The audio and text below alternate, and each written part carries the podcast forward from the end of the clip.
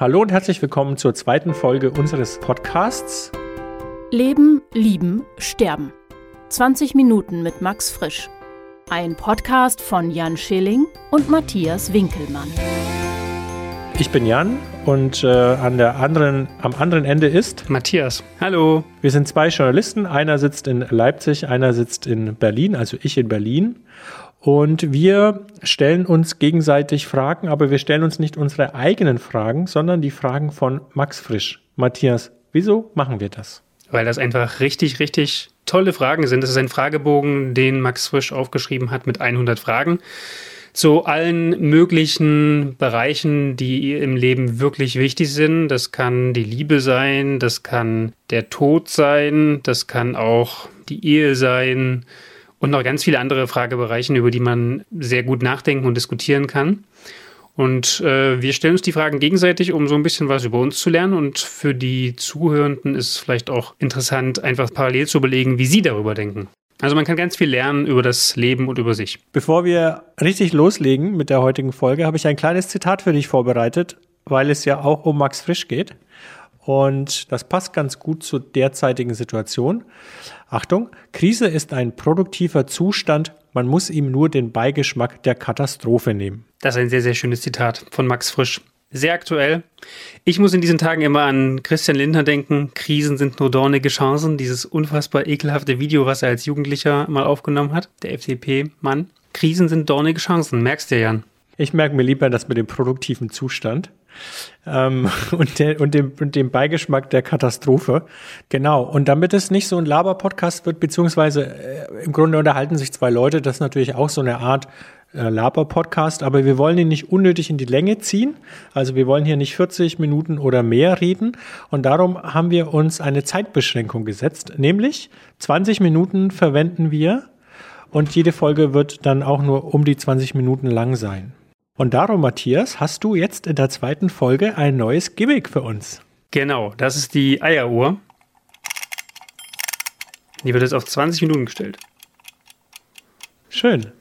Ja, beim letzten Mal hatten wir ja schon eine Frage, die müssen wir jetzt erstmal noch schnell auflösen, bevor wir die neue Frage angehen. Und zwar ging es darum, wie viele Kinder von uns durch unsere bewusste Entscheidung nicht auf die Welt gekommen sind. Und wir hatten ja gesagt, äh, dass das sicherlich astronomische Zahlen sind und dass wir das erstmal berechnen müssen. Hast du denn deine Hausaufgaben gemacht, Jan? Ähm, wir hatten ja bei der letzten, in der letzten Folge auch drüber gesprochen. Ich gehe mittwochs nachsitzen. Ich habe sie natürlich nicht erledigt. So. Aber wie ich dich, alten Streber, kenne, Matthias, leg los. Komm. Ich habe mir mal kurz Gedanken gemacht. Okay, was denkst du, wie viele Kinder sind es bei mir jetzt? Wären es gewesen, die nicht existiert haben? Weil ich verhütet habe, zum Beispiel. Fünf Millionen? Fast. 4,5, nein. Mehr oder weniger? Solltest schon ernsthaft schätzen. Okay, ich bin auf 120 gekommen. 120 Stück, aber wie hast du das jetzt ausgerechnet? Ich meine, in so einem, in so einem Samenerguss sind doch bestimmt tausende Kinder, oder nicht? Ja, aber es wird ja nur eins entstehen. Oder höchstens mal zwei bei Zwillingen. Ja, da, ja, ja, ja, aber so, nee, so ist doch das gar nicht. Du musst doch alle rechnen, oder nicht? Nee, das ist absoluter Quatsch. Na, im Endeffekt habe ich mir das mit der Berechnung ganz einfach gemacht. Ich habe überlegt, wie viele Jahre war ich in festen Beziehungen. Das waren bei mir jetzt zehn.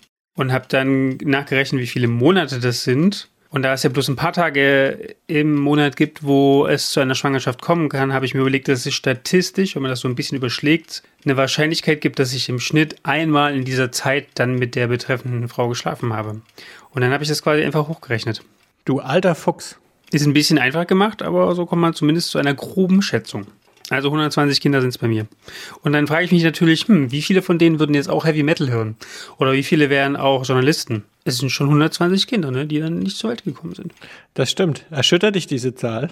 Ich hätte sie für, also ich hätte gedacht, dass sie viel höher ist. Ja, das hätte ich jetzt auch gedacht. Ja. Okay, dann bedanke ich, die, bedanke ich mich, dass du deine Hausaufgaben gemacht hast, Matthias. Ich mache sie dafür beim nächsten Mal. Wollen wir jetzt einfach loslegen? Bestimmt. Wollen wir jetzt einfach loslegen und zur vierten Frage kommen? Genau, die hatten wir beim letzten Mal schon geteased und ich finde sie, ich finde sie echt spannend. Wem wären Sie lieber nie begegnet? Ja, wie fandst, war die Frage für dich einfach zu beantworten? Also die Frage hat mich jetzt echt zum Grübeln gebracht. Jan, fällt dir da jemand ein? Äh, tatsächlich, das ist total spannend. Ich habe ja, mir ist sofort beim letzten Mal jemand eingefallen. Eigentlich wäre ich meiner Stiefmutter damals gerne nicht begegnet, äh, weil das, wir hatten eine, ich nenne es mal vorsichtig schwierige Beziehung, an der wir uns äh, abgearbeitet haben. Und ich diese Person heute noch hochproblematisch finde, mit einem nicht allzu positiven Einfluss auf mein Leben. Äh, formuliere ich jetzt mal diplomatisch. Und dann dachte ich mir, cool, Frage beantwortet. Ja, was soll da noch kommen? Das war so der Worst Case in meinem Leben. Und dann ging das aber weiter. Dann dachte ich mir, ja, hm, ja, aber wäre ich ja gerne nicht begegnet. Was habe ich denn auch äh, na, in diesen äh, sehr jungen Jahren von, von vier bis 14 ungefähr hat sie knapp zehn Jahre mein Leben mitgeprägt. Und dann dachte ich mir natürlich, ja, aus heutiger Sicht habe ich natürlich auch viel gelernt dabei.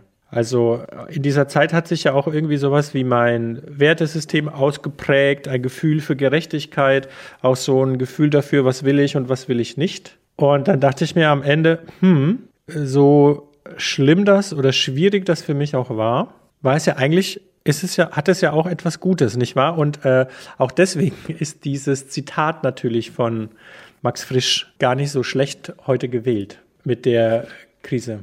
Aber wozu bist du jetzt gekommen, dass du am Ende des Tages sagen würdest, ich wäre jetzt doch lieber nicht begegnet oder dass du das quasi wieder revidiert hast? Ich habe es einfach revidiert für mich, genau. Sie ist äh, quasi nicht die Person. Der erste Gedanke war nicht ganz der richtige. Und um die Spannung zu halten, würde ich gerne wissen, was du darüber denkst. Ja, ich habe ja, als, beim, als wir das beim letzten Mal geteasert haben, habe ich ja gedacht, ja, da muss ich jetzt in fünf Minuten drüber nachdenken und dann fallen mir auf jeden Fall ein paar Leute ein. Dann habe ich drüber nachgedacht und dann war das über, irgendwie überhaupt nicht so und ich habe tagelang darüber nachgedacht bis mir dann irgendwann meine alte Nachbarin eingefallen ist, der ich lieber nie begegnet wäre. Eine meiner ersten Wohnungen hier in Leipzig mit einer Freundin zusammen bezogen. War eine sehr, sehr schöne in einem schönen Stadtteil. Und es war relativ weit oben und schon am Tage des Einzugs kam die Nachbarin, die unten drunter gewohnt hat, hoch, ungefähr um 20.30 Uhr oder so, und hat gesagt, wir sollen mal bitte nicht so laut machen beim Einziehen.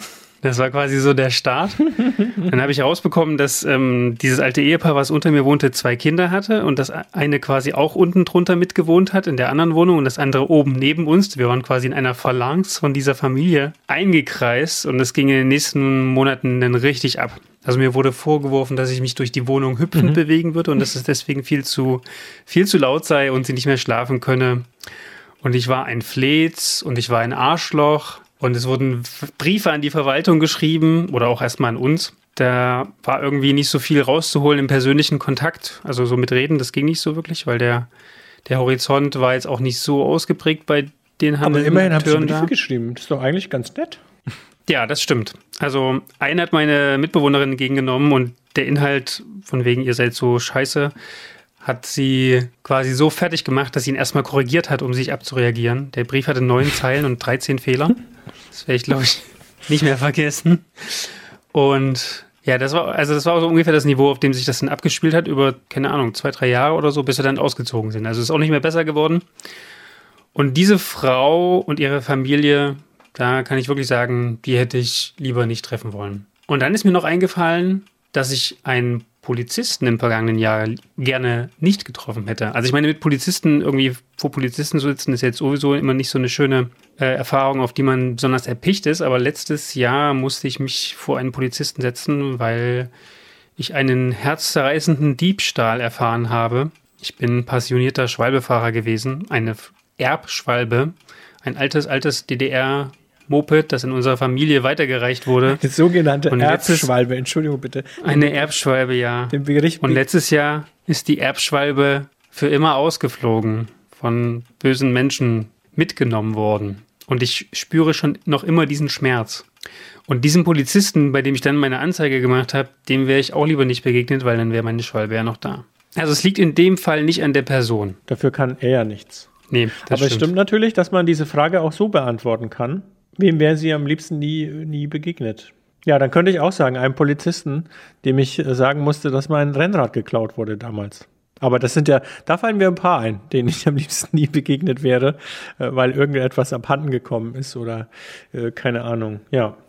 Aber fällt dir denn noch jemand ein, dem du so, einfach weil er wirklich eine sehr, sehr, weil er oder sie einfach wirklich eine sehr, sehr blöde Person waren, fällt dir da noch jemand ein? Ja, also Tatsächlich äh, eigentlich nicht, weil ich dann schon immer in den Vordergrund rücke, was haben wir diese Leute oder was habe ich eigentlich gelernt in Kontakt oder Begegnung mit den Menschen? Und da ist am Ende immer was bei rausgekommen. Insofern kann ich gar nicht sagen, dass ich jemanden lieber nie begegnet wäre. Also es gibt viele Ereignisse, die natürlich nicht schön sind, aber das bleibt ja im Leben nicht aus, dass äh, irgendwie man Menschen trifft, die einem das Leben zur Hölle machen. Aber lieber gucke ich am Ende drauf und schaue mir an, was hat es eigentlich gebracht. Und tatsächlich, wo ich jetzt sagen würde, nö, das hat gar nichts gebracht, fällt mir jetzt ad hoc niemand ein. Das ist ein bisschen langweilig für diese Frage eigentlich, weil du ja damit sagst, ich kann die gar nicht beantworten eigentlich. Es gibt nur Menschen. Nee, finde ich nicht. Wenn du jetzt sagst, dass es dir immer darum geht, auch von Menschen was zu lernen, dann habe ich jetzt noch ein Beispiel aus meinem Leben, wo ich mich frage, was würdest du da wohl sagen? Was soll ich von dieser Person lernen? Ich kenne nämlich einen, eigentlich kenne ich zwei extrem nervige Verschwörungstheoretiker mit geschlossenem rechtem Weltbild. Und an, vor allem eine von den beiden Personen, die ich jetzt immer schon mal gesehen habe, wieder, die quasi aus meiner Jugend noch relativ mir bekannt ist, würde ich wirklich sagen, boah, da habe ich schon gar keinen Bock mehr, diese Person weiterzusehen, weil es einfach absolut sinnlos ist, jede gemeinschaftliche, jedes gemeinschaftliche Beisammensein mit mehreren Leuten gesprengt wird, weil diese Person es einfach nicht hinkriegt, mal über irgendwelche normalen Sachen zu reden, sondern die ständig mit ihren obskuren, beschissenen, dämlichen Weltbild zu konfrontieren versucht. Und das ist so eine Person, wo ich sage, die möchte ich echt nicht mehr sehen. Und da, das hat mir auch keinen Gewinn gebracht in meinem Leben, dass ich die kennengelernt habe. Weil sie ist einfach ein rechter Verschwörungstheoretiker. Und sie nervt. Und sie wird auch niemals einsehen, dass sie. Es ist ja bei den Leuten immer so, die haben ja dann so ein geschlossenes verschwörungstheoretisches Weltbild, wo alles zusammenpasst. Und deswegen fühlen sie sich so überlegen, weil nur sie verstehen, wie diese Welt funktioniert. Und wenn man da mit ihnen darüber argumentieren will, dann ist man auf verlorenem Posten, weil sie einfach nicht bereit sind, über irgendwas, was in ihrem Weltbild schon eisengussfest äh, verankert ist, nochmal darüber diskutieren wollen würden, sondern einfach nur versuchen, dich zu überzeugen. Und das, ihre Sache ist einfach, ihre Meinung ist einfach felsenfest. Also es macht doch gar keinen Sinn, dann groß noch daran zu rütteln. Man muss die Person, finde ich zumindest, dann einfach aufgeben. Die sind halt wie geistig schon tot. Ja, das finde ich, also da, da, stimme ich dir zu. Für, da finde ich halt den Begriff irgendwie toxische Beziehungen oder toxische Personen äh, ziemlich gut, aber dann würde ich halt sagen, okay, dann sehe ich die einfach nicht mehr. Dann sind die, sowas kenne ich natürlich auch. Ich kenne auch Leute, äh, die zum, weiß nicht, einen mit so einem leichten, äh, quasi einen kleinen Narzissten, ähm, dem habe ich auch die Freundschaft gekündigt, ne?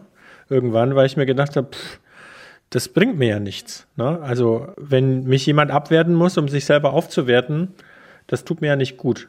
Nichtsdestotrotz würde ich jetzt nicht sagen, das ist ja der Punkt, was ich an dieser, Frage so, an dieser Frage so spannend finde, ist ja eigentlich, wenn ich sage, wem wäre ich lieber nie begegnet, dann heißt das ja, dass ich jetzt diese Zeit, die ich vorher, wir hatten ja auch schöne Momente, also wir hatten auch eine Zeit lang eine gute Freundschaft. Ich habe äh, diese wahrgenommene, für mich wahrgenommene Störung, ich bin jetzt kein ähm, äh, Psychotherapeut, habe ich irgendwie erst wahrgenommen, als wir zusammen gewohnt haben zum Beispiel, in der Intensität. Vorher ist mir das gar nicht so aufgefallen und davor war das ja auch eine okaye Freundschaft. Das heißt, das haut einfach nicht hin, ne, ihm lieber nie begegnet zu sein, sondern ich musste halt irgendwann feststellen, die Freundschaft ist toxisch. Und ich weiß jetzt nicht, bei dem Verschwörungstheoretiker, war das schon immer so oder hattet ihr vorher eine okaye Beziehung oder eine gute Beziehung? Naja, es war jetzt kein direkter Freund, es war quasi so erweiterter Freundeskreis. Deswegen kann ich jetzt auch nicht auf so eine Zeit zurückblicken, die dann total schön gewesen ist in einer Freundschaft, wie du jetzt bei deinem ehemals geliebten Narzissten. Ein Narzissten liebt man sein ganzes Leben, Matthias. Ich glaube, der, also der Narzisst liebt sich das selbst das ganze Leben, oder? Das, das kann auch sein, ja. Ja, und idealerweise findet er jemanden, der ihn das ganze Leben liebt. Gibt es denn Frauen, die du niemals hättest treffen wollen? Diese Frage ist mir zu privat. Weil ich fange nochmal an.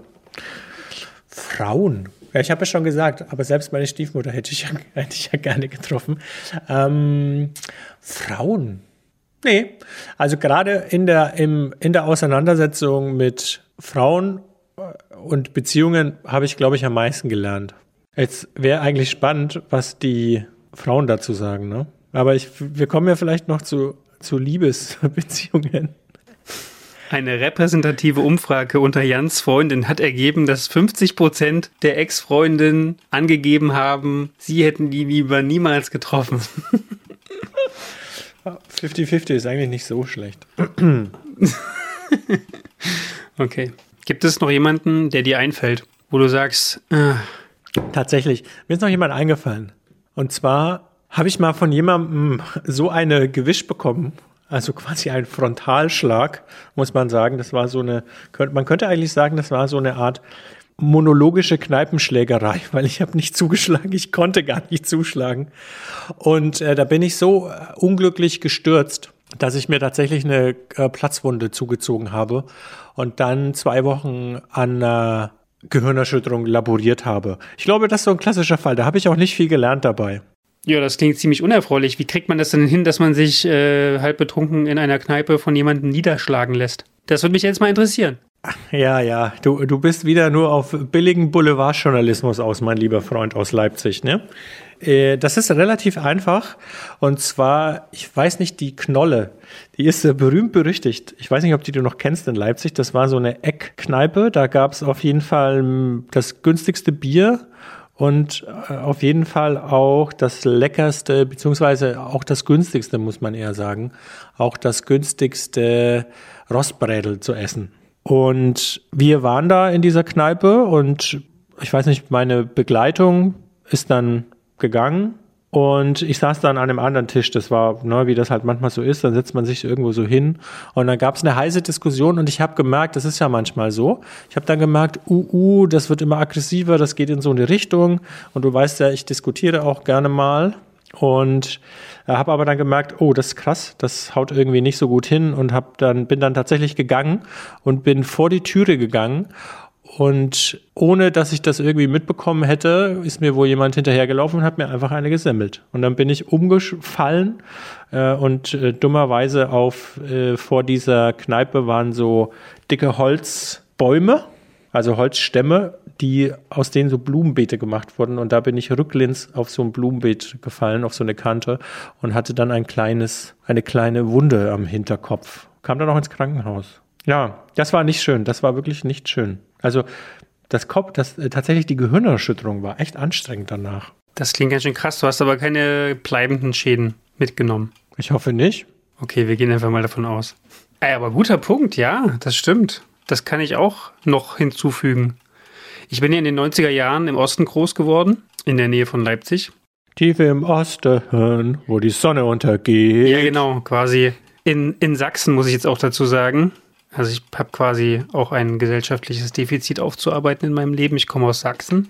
Und das war in den 90ern gar nicht so einfach. Also da wurde, da sind ja damals noch diese Gestalten mit, mit Bomberjacken und Springerstiefeln rumgelaufen. Also nicht die Nazis wie heute, die sich da so ein bisschen fescher anziehen, sondern die Zeit ist rum. Die Zeit ist rum. Ich sag's noch kurz zu Ende. Nicht, nicht die Nazis, die sich etwas fescher anziehen, sondern noch diese richtig dummen äh, Bomberjacken-Nazis und die haben uns natürlich auch ab und zu mal verfolgt und auch ab und zu mal erwischt und ja, ne, auch dann mal zugelatscht. Und das stimmt, das sind Personen, auf die hätte ich auch verzichten können. So, jetzt sind wir durch für heute. Das war's ja. schon wieder. 20 Minuten sind echt keine lange Zeit manchmal. Aber vielleicht hat's euch, lieben Hörern und Hörerinnen, gefallen. Und vielleicht kennt ihr selbst Leute, denen ihr lieber nie begegnet wärt. Wie wäre es denn, wenn ihr uns das einfach mal schreibt? Wo schreibt man das eigentlich hin? Am besten bei Instagram. Genau, würde uns sehr interessieren, wer das bei euch eventuell ist. Oder ob es da einfach niemanden gibt. Ob ihr sagt, alle Menschen, die ich getroffen habe in meinem ganzen, ganzen Leben, das war immer gut. Nein, das heißt ja nicht, dass das immer gut war. Das heißt. Lehrreich, lehrreich. lehrreich. Entschuldige, lehrreich. Ja. Ich möchte das äh, gerne festlegen, dass das sehr wichtig ist. Und das heißt zum Beispiel auch nicht, wenn ich ganz kurz noch was dazu sagen darf. Natürlich ist es so, dass ich trotzdem sage, dass ich diesen, diese Figur der Stiefmutter in meinem Leben, sage ich mal, ist ja wie so eine Märchen, wie die böse Hexe im Grunde, äh, dass ich die natürlich absolut, ich will jetzt nicht sagen hasse, aber dass ich natürlich sehr, sehr wohl weiß, dass das gehörig schief dass es einfach schlecht war. Und ich halte sie auch für keinen guten Menschen. Das muss man schon dazu sagen. Aber trotzdem habe ich viel mitnehmen. Hört die Frau Podcasts? Glaube ich nicht. Dann ist ja gut. ja, das war's für heute. Ja. Tschüss sagen Jan und Matthias. Falsch. Wir sagen noch nicht ganz Tisch. Ich habe heute ein bisschen äh, eine verbogene Lippe. Wie sagt man den Knoten in der Zunge? Ich habe heute einen Knoten in der Zunge. Natürlich sagen wir ja noch die, die nächste Frage. Stimmt. Okay, jetzt haben wir quasi drei Fragen, nee, vier Fragen. Vier Fragen geklärt von 100, nur noch 96 to go. Jan, beim nächsten Mal, um was wird es da gehen? Ja, beim nächsten Mal äh, werden wir uns mit der Frage auseinandersetzen, wie es für uns ist, wenn andere Leute Recht haben. Max Frisch hat das natürlich viel, viel eleganter formuliert. Und komplizierter. ja, das auch. Ich sag mal so, ne? Äh, Parenthesen kann er, der Max. Paren was? Parenthesen. Sagst du jetzt vielleicht noch kurz, was es ist? Parenthesen und Relativsätze. Kann man ja googeln. also. Ja, ihr, äh, ihr könnt ja Matthias nicht sehen. Ich kann ihn sehen. Er ist ähm, maßlos gelangweilt, genervt, ja. Ja, Parenthesen sind Einschübe und Relativsätze sind eben äh, Relativsätze. Du wärst jetzt fast auf meine besser nie getroffen Liste gekommen. Alles klar, dann bis zum nächsten Mal. Ciao. Bis dann. Ciao. Leben, Lieben, Sterben. 20 Minuten mit Max Frisch. Ein Podcast von Jan Schilling und Matthias Winkelmann.